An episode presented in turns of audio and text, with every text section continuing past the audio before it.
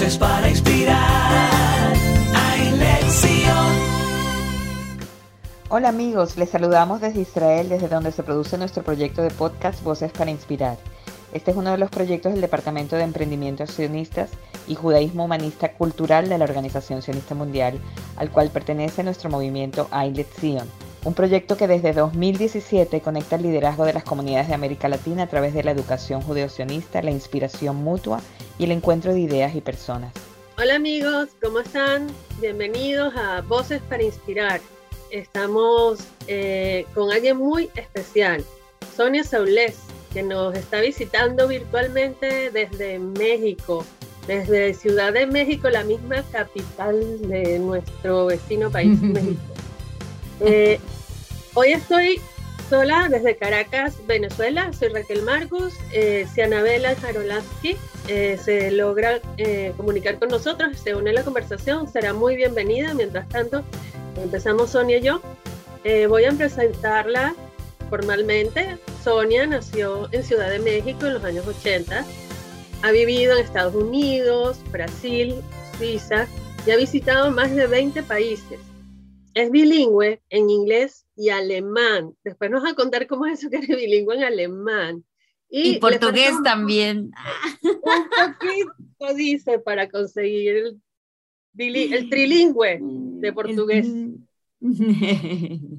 Eh, ha logrado hacer avances en la terapia cognitivo, conductual, lingüística, neurología y feminismo. ¡Wow! Todas esas cosas combinadas en un solo paquete increíble. Ahorita nos vas a contar bien qué es eso. Sí, sí, sí. Sonia creó bilingual. Ok, eso te dejo a ti para que tú lo pronuncies. Por supuesto, eh, mi método se llama Bilingual Cognitive Therapy. Que es una reprogramación cognitiva que te hace pensar en inglés directamente, que es lo que la gente sueña pensar en inglés y no tener que andar traduciendo en la mente. Eh, tiene una sesión de podcast eh, on your English. No lo digo tan bien como tú. No, y es creadora de contenido disruptor. Después nos explicas por qué es disruptor en Instagram y TikTok. Y la pueden seguir como arroba pinche, así como suena, pinche inglés. Bienvenida, Sonia. Ay, muchas gracias, Raquel, hermosa. muchas, muchas gracias por invitarme, de verdad. Eh, bueno, a mí me encanta que me entrevisten y me encanta que me entreviste mujeres preciosas como ustedes y muchas, muchas gracias por, por traerme aquí. No, bueno, gracias a ti por aceptar. Un placer tener una experta en la enseñanza de un idioma a través de métodos no convencionales con resultados espectaculares. ¿Quieres hablarnos un poquito sobre a qué te dedicas? ¿Cómo empezaste en esto? Ok. bueno, eh, yo soy la tercera generación de maestros de inglés de mi familia.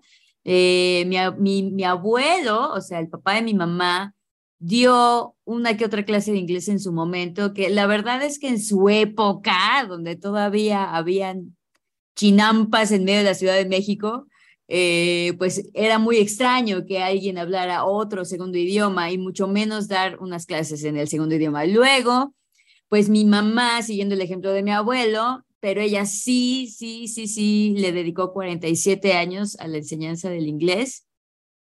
Y pues ahora yo, ¿no? Ahora yo, y bueno, obviamente yo crecí en este ambiente de, pues con mi mamá, ¿no? Enseñándome, bueno, no, no me enseñaba inglés mi mamá, más bien ella me agarraba de conejillo de indias para ponerme ejercicios y saber cómo funcionaban o qué tenía que corregir. Entonces, pues la verdad así fui aprendiendo inglés. Realmente no fue, pues es mi lengua materna, increíblemente.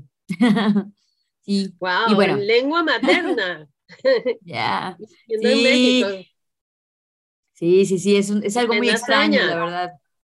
Sí. Entonces nos podrías decir que estás fallando en el método tradicional, ya que, o sea, tu lengua materna es inglés, pero al mismo tiempo español, porque en México hablan español. Sí, sí, sí. O sea, te criaste con dos idiomas maternos, por decirlo de alguna manera. sí, de alguna manera, sí. ¿Te diste cuenta de que, que está fallando en la enseñanza con el método tradicional del inglés? ¿Qué, qué hay que corregir? Eh, pues hay muchas cosas que corregir y mi mamá lo decía desde que yo era niña. Ella, ella decía que el método tradicional no tomaba en cuenta los estilos de aprendizaje de los alumnos, como que era un sistema y un método para todos los alumnos. Y fíjate, o sea, y lo vuelvo a decir, en su momento era bastante eh, innovador lo que decía mi mamá, porque en ese entonces apenas se sabía de los, de los estilos de aprendizaje.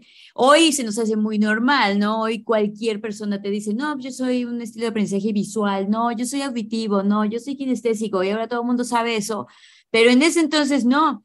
Y tenía razón mi mamá, o sea, primero que nada, eh, el método tradicional, eh, yo creo, nace de la revolución industrial, donde, donde es una estrategia para todos y pues si te queda esa estrategia o no, pues ya es tu problema, ¿no? O sea, y creo que es eso, eh, creo que el método tradicional tiende a, a, ¿cómo se llama? A ignorar muchos aspectos del individuo.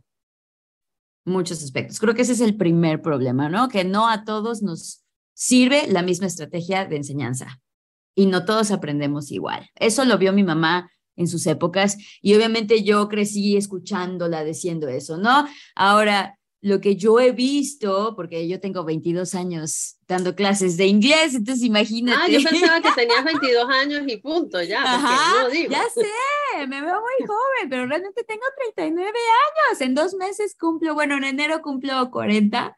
Entonces, Estás empezando en la vida, los 40 son los nuevos 20. Sí, sí, sí, sí, no, me encantan, me encantan, me encantan, o sea, los 30 han sido mejor que los 20 y me imagino que los 40 van a ser mejor que los 30, entonces no le tengo miedo para nada, de hecho tengo muchas ganas de ver qué sucede, pero pues ya llevo más de la mitad de mi vida en esta industria y lo que yo he visto, que el método tradicional le falla mucho, es que, y bueno, eso es la falla en general de toda la sociedad, eh, no usamos los dos hemisferios que tenemos. O sea, ya sé que hay mucha mala información eh, allá afuera en Internet de los dos hemisferios, ¿no? Del hemisferio izquierdo y del hemisferio derecho. Pero sí es verdad, y cualquier neurólogo te lo puede aseverar, que cada hemisferio se dedica a cosas diferentes, ¿no? El hemisferio izquierdo es más de palabras, es más lógico, eh, tiene un procesamiento lineal de las cosas. Y el hemisferio derecho, que todos mis unlearners saben, yo le llamo la hemisferia. La hemisferia se dedica a sentir, a percibir el mundo a través del cuerpo y los sentidos y las emociones. Entonces, cuando tú vas a la escuela, eh, realmente todo el sistema educativo, y no solo me refiero al inglés, sino todo el sistema educativo se basa mucho en lo que produce y en lo que entiende el hemisferio izquierdo. Palabras, memorización, traducción, eh, competencia entre los alumnos. Y, y por eso sentimos que el inglés, y si me lo permiten, todo lo que se aprende en la escuela se, medio, se aprende a medias, porque estamos olvidando completamente las habilidades cognitivas de, de la hemisferia que es, ok, ahí tengo un ejemplo muy, muy, muy, muy claro. Tú vas a la escuela y te enseñan que bird es pájaro. Y eso lo aprende tu hemisferio izquierdo, bird pájaro, porque ese güey, el hemisferio izquierdo, aprende con palabras, ¿no? Él usa la memoria verbal, bird pájaro, bird pájaro, bird pájaro. Y luego te sorprendes de que cuando estás ya hablando inglés, lo que estás haciendo es formar tu idea en español primero y luego ponerle las palabras en inglés encima como si fueran post-its, ¿no? O pegotinos, ¿no? Una y pues tú sabes que mental. exactamente, una traducción Por eso mental, exactamente. mucho antes de hablar. Exactamente. Y por eso te tardas 20 años en decir algo cuando el gringo ya se quedó dormido, güey, porque le dio hueva, lo aburriste, ¿no? Y dices, bueno, ok, pero esto es normal. No, eso no es normal, porque la manera de aprender de la hemisferia no es pájaro bird, es bird y el estímulo sensorial que produce un pájaro. Cómo se ve un pájaro, cómo suena un pájaro, cómo se siente un pájaro al tacto, todo eso. Es, así es como aprende la hemisferia. No sé si me estoy entendiendo. Entonces, eh, si me estoy dando a entender. Entonces, eh, yo creo que al sistema educativo en general, pero al método tradicional en particular, le falta mucho usar las habilidades cognitivas de la hemisferia, que es usar el cuerpo, las emociones y los sentidos para aprender, mucho más allá del libro. Y si bien entiendo que un maestro de inglés no te puede traer un pajarito para que lo toques, para que lo pruebes, para que lo muerdas, para que lo escuches, pues uno tiene la imaginación, güey. Y estarás de acuerdo, Raquel, que la memoria de la hemisferia es mucho más duradera que la memoria del hemisferio izquierdo. Levante la mano el que esté escuchando, el que le ha dicho a su pareja alguna vez, no es lo que dijiste, es como lo dijiste. Ah, ¿verdad? Entonces, el hemisferio derecho, el hemisferio izquierdo que piensa en palabras, se le olvida lo que tu pareja dijo para hacerte sentir mal. A ese güey se le olvidan las palabras exactas que el güey usó. Pero la hemisferia jamás se le va a olvidar cómo te hizo sentir. Entonces, creo que es una memoria increíblemente desperdiciada en el sistema educativo en general, porque los alumnos no están, no están aprendiendo inglés, no se están haciendo realmente bilingües, porque los maestros, bueno, no le voy a echar la culpa a los maestros, pero el sistema educativo y el método tradicional no crea anclajes emocionales duraderos para que tu inglés se vuelva genuino.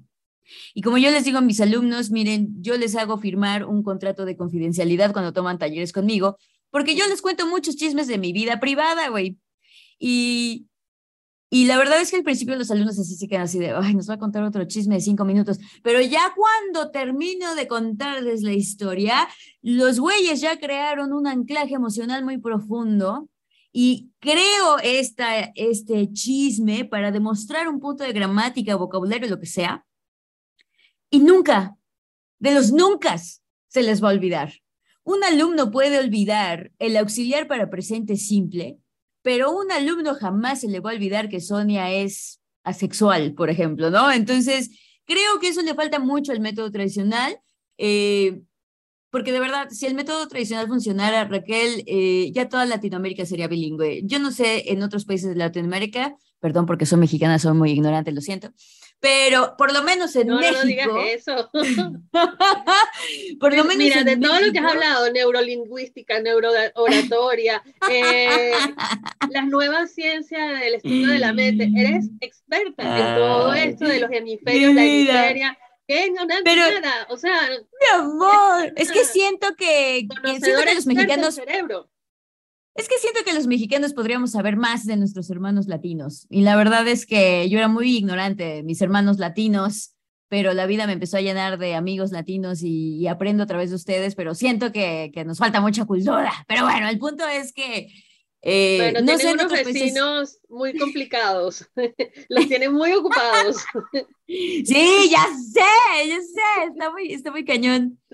Pero eh, lo que te quiero decir es que no sé, por lo menos eh, eh, en Latinoamérica en general, pero por lo menos en México, desde los años 80 se ha invertido mucho dinero en, esta, en este proyecto de hacernos bilingüe.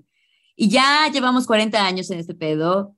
Y te lo puedo decir yo, mis, mi, todos mis, mis unlearners, todos mis alumnos no son expertos en inglés, pero son expertos en maestros y escuelas de inglés, güey. O sea, yo no conozco una persona que no haya intentado en una escuela y luego en otra, y luego métodos y apps, y se van de viaje y regresan, y maestro privado, y talleres grupales, y todo lo intentan, y pues no funciona.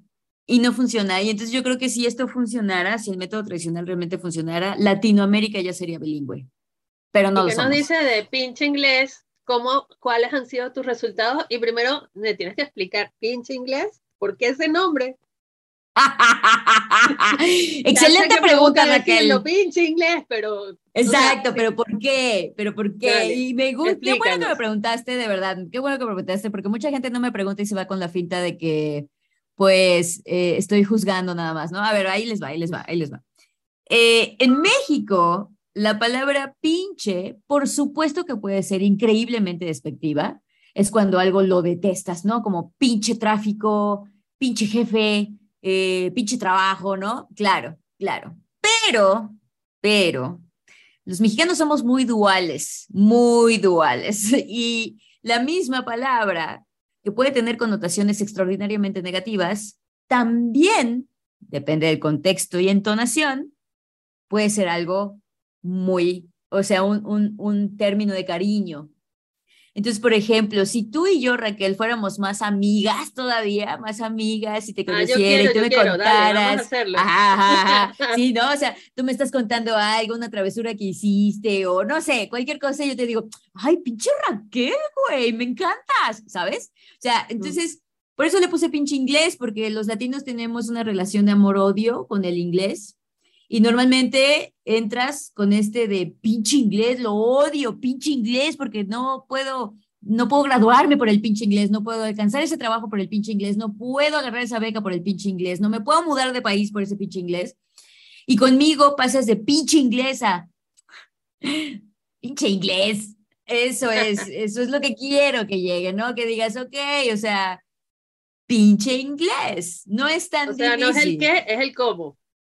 Es el cómo, exactamente, exactamente, exactamente, Raquel. No, ay, yo aprendo, yo aprendo rápido. Es Con que son las buena profesora. palabras.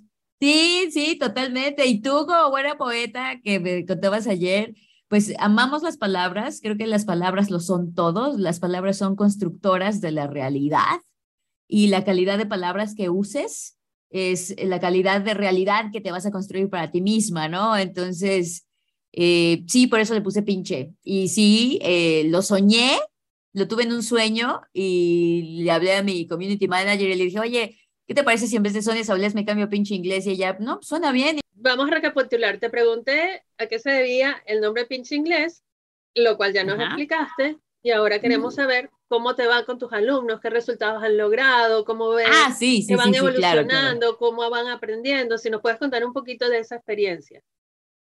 Sí, eh, pues yo tengo 22 años desarrollando este método, 22 años con tres generaciones de conocimiento acumulado.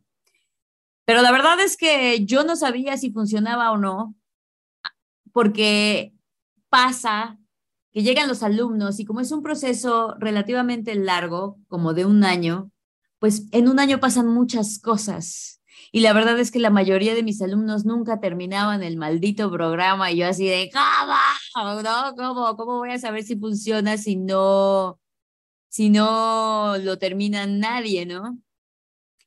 Eh, y después la pandemia para mí fue una maravilla porque me empezó a traer personas que tenían el dinero y el tiempo suficiente para terminar el programa. Y ahí, a partir de la pandemia, fue cuando empecé yo a ver que realmente funcionaba. Un día, la primera persona que me confirmó que ya se había hecho bilingüe me mandó un mensaje y me dice, Sonia, estoy muy enojada. Y yo, ¿por qué? Me dice, ya había acabado el programa, ya tenía como dos meses que no nos veíamos. Le digo, ¿qué pasó? Y me dice, pues estoy haciendo una presentación para mi jefe y la estoy haciendo en inglés, porque no puedo dejar de pensar en inglés. Pero mi, mi, mi jefe no habla inglés, entonces la tengo que traducir al español, estoy haciendo doble trabajo. Le dije, a ver, a ver, a ver, profundízame más esto que está pasando. Y me dice, claro, güey, o sea, mientras estoy haciendo la PowerPoint, todo se me viene en inglés, porque es más fácil pensar en inglés, porque es más lineal, porque de todos modos muchas de nuestros, de las palabras que se usan en mi industria ya son en inglés, entonces me está haciendo más fácil pensar en inglés. Y ahora tengo que traducir al español para que mis compañeros lo entiendan. Y ese día le dije, ¿sabes qué? Vámonos a celebrar porque nunca nadie había reportado esto. Era una de las primeras alumnas que, que me decía que se había hecho bilingüe, una de las pocas alumnas que había terminado el programa. Y a partir de ahí, pues poco a poco me empezaron a llegar personas diciéndome, güey, eh, ya cuando digo bird, no pienso en pájaro, sino siento el pajarito.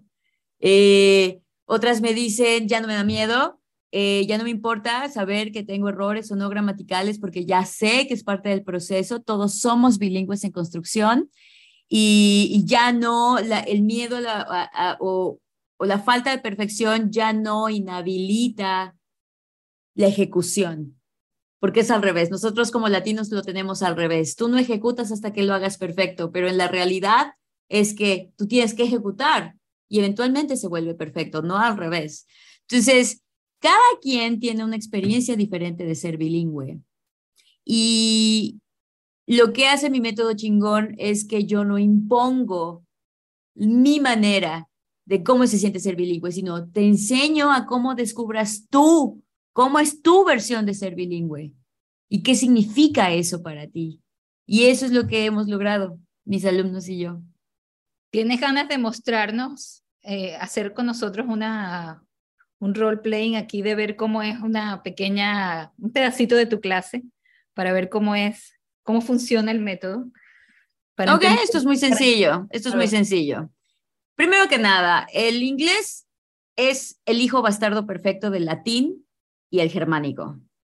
Quiere decir que tienes dos sets de, gra- de gramáticas y tienes dos sets de vocabularios en uno solo. Esa es la belleza, la bella historia del inglés. Entonces, el problema del método tradicional es que te venden el inglés como un solo sistema y un solo producto. Pero no, yo no, yo te lo vendo como dos. Entonces, vamos a hacer esto, mami. Cardiólogo, en inglés hay dos maneras de decirlo, la manera latina y la manera germánica, ¿va? La manera latina, para extraer el vocabulario que viene del latín, lo que vamos a hacer tú y yo se llama gringofy, que es agarrar una palabra en español, hacerle ciertas modificaciones eh, para usarla en inglés. Si yo te digo que muchas palabras que en español terminan con ólogo, en inglés terminan con ologist. Ólogo, ologist. Entonces, usando este patrón, ¿cómo dirías cardiólogo? Cardiologist, ¿Y cómo dirías oftalmólogo? ophthalmologist, Perfecto. Entonces ya cubrimos el lado del latín. Ahora vamos al germánico. La manera germánica de decir cardiólogo en inglés es heart doctor. ¿Ok? Siguiendo este patrón, ¿cómo dirías oftalmólogo? eye doctor, Totalmente. ¿Cómo dirías otorrinolaringólogo? eh, ear, nose and throat doctor. Muy bien, exactamente. Eso es pensar en inglés. Eso es pensar en inglés. Puedes hacer lo de latín, que nada más es repetir la palabra y cambiar los patrones, cardiólogo, cardiologist, otorhinolaryngologist, o puedes pensar en germánico y decir, ok, sé que es un doctor, ¿y qué estudia ese doctor? El cardiólogo que estudia el corazón, entonces es heart doctor. El oftalmólogo que estudia los ojos, entonces eye doctor. El otorrinolaringólogo que estudia oto, oídos. Rino, nariz. Laring, garganta. Y el inglés germánico lo sabe y dice ear, no, ear, nose, throat, doctor. Eso es pensar en inglés. Así de sencillo. En vez de pensar cómo se dice algo, la pregunta correcta es, ¿qué significa lo que estoy diciendo? Ahí te va otro. ¿Ok? La palabra increíble. Nosotros, por cosas que no puedo explicar porque no tengo el tiempo suficiente, nosotros creemos que las palabras son la unidad de significado más pequeña que existe en un idioma y por ende son las que te aprendes. Entonces tú de niña te aprendiste la palabra increíble, pero la verdad es que cuando profundizas un poco más en lingüística te das cuenta que las unidades de significado más pequeñas en cualquier idioma no son las palabras, son los morfemas, que en mi método les llamamos legos. La palabra increíble tiene tres legos. In, que significa no. Ible, que significa que se puede. Y creí viene del lego creer. Entonces, cuando tú dices, en, conocí a esta maestra increíble, realmente lo que estás diciendo es que conocí a esta maestra tan chingona que no se puede creer. Eso significa increíble. Muy bien. En inglés hacemos lo mismo. El equivalente exacto, hay dos, porque son dos sistemas en inglés, acuérdate. En inglés hay dos palabras para referirse al mismo concepto. La palabra que viene del latín, incredible, y la palabra que viene del germánico, qué es? Unbelievable. Unbelievable. Y como ves, tengo los tres mismos legos en el mismo orden y con el mismo significado. On significa que no. able significa que se puede. Y believe, pues es believe, creer. Entonces, unbelievable quiere decir que se puede, que no se puede creer. Ahora, les voy a dar un gatito negro de la suerte a cualquiera de las dos que me pueda decir cómo se dice incomestible. Y antes de que se caguen de miedo, dime en español qué significa incomestible. Que no Se puede comer. Comer. Ok, entonces, ¿cómo se diría en inglés? Germánico. ¿Cómo se dice comer? Uneatable. Exacto. ¿Y cómo se diría impensable? Unthinkable. Claro. ¿Y cómo se diría ilegible? A ver, Raquel. In reading bill. Un, un, Un- unreadable. Eso es pensar en inglés. Vuelvo a decirlo. No, si- ya no se trata, creo que ya estamos abandonando la vieja escuela de cómo se dice ilegible. No, nunca se trató de cómo se dice. En inglés se trata de qué significa, qué significa ilegible.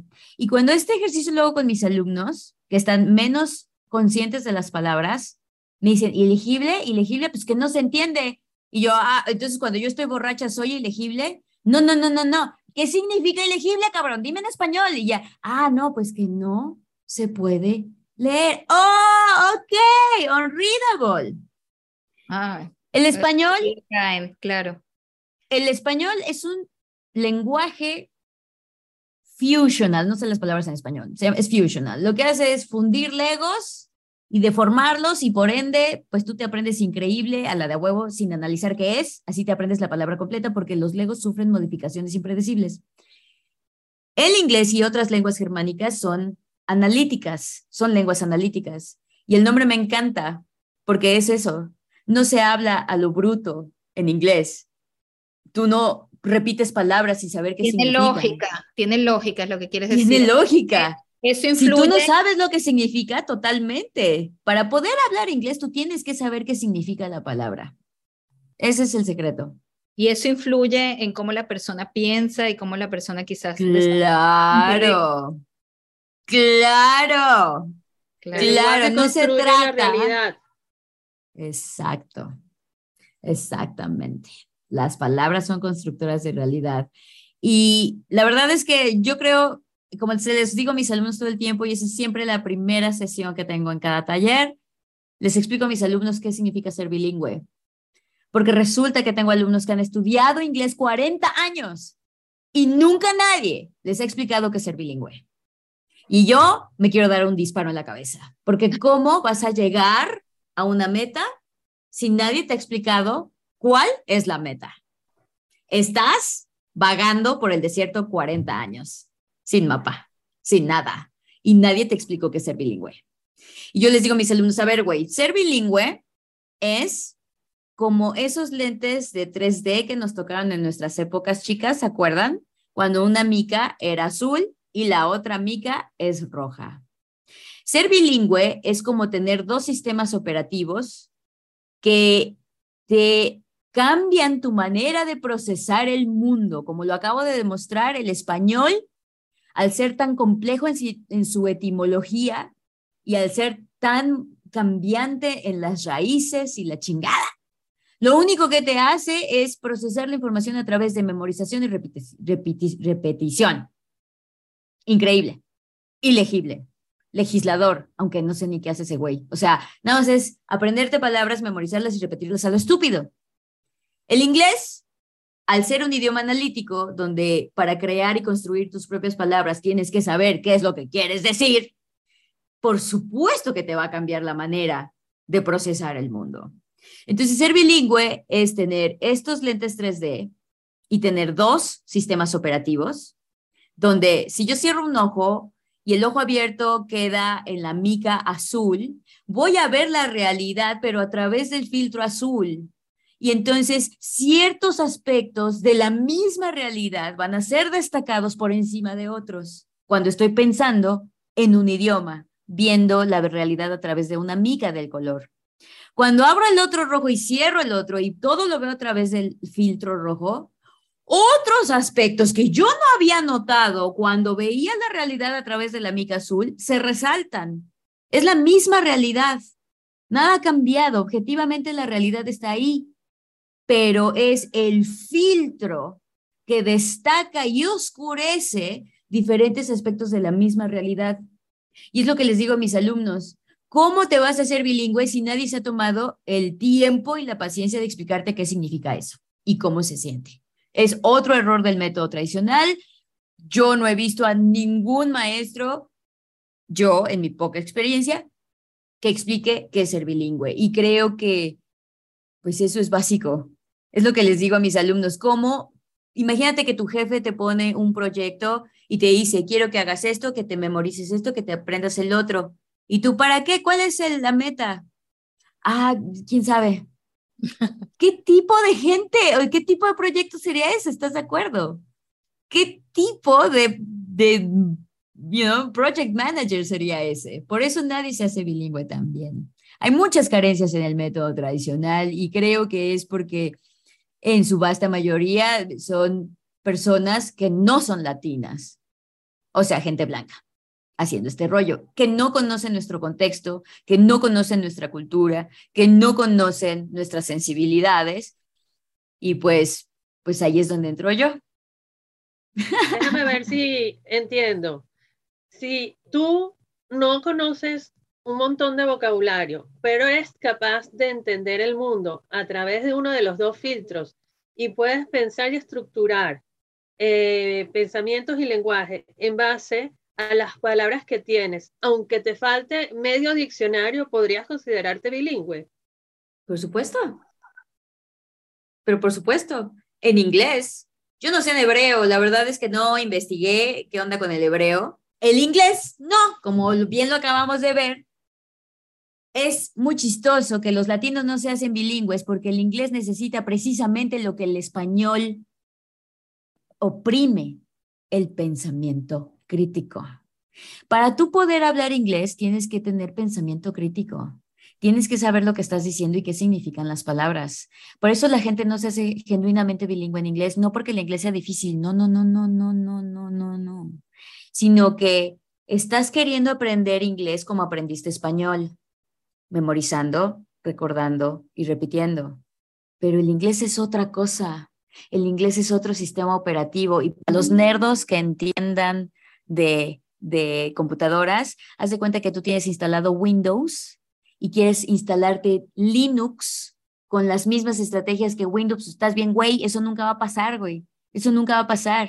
Entonces, si tú quieres aprender inglés como tú aprendiste español, quiero decirte, informarte que nunca te vas a hacer bilingüe, porque para aprender español tuviste que cancelar tu pensamiento crítico y para aprender inglés es absolutamente necesario tener el pensamiento crítico prendido todo el tiempo. Por eso no se puede.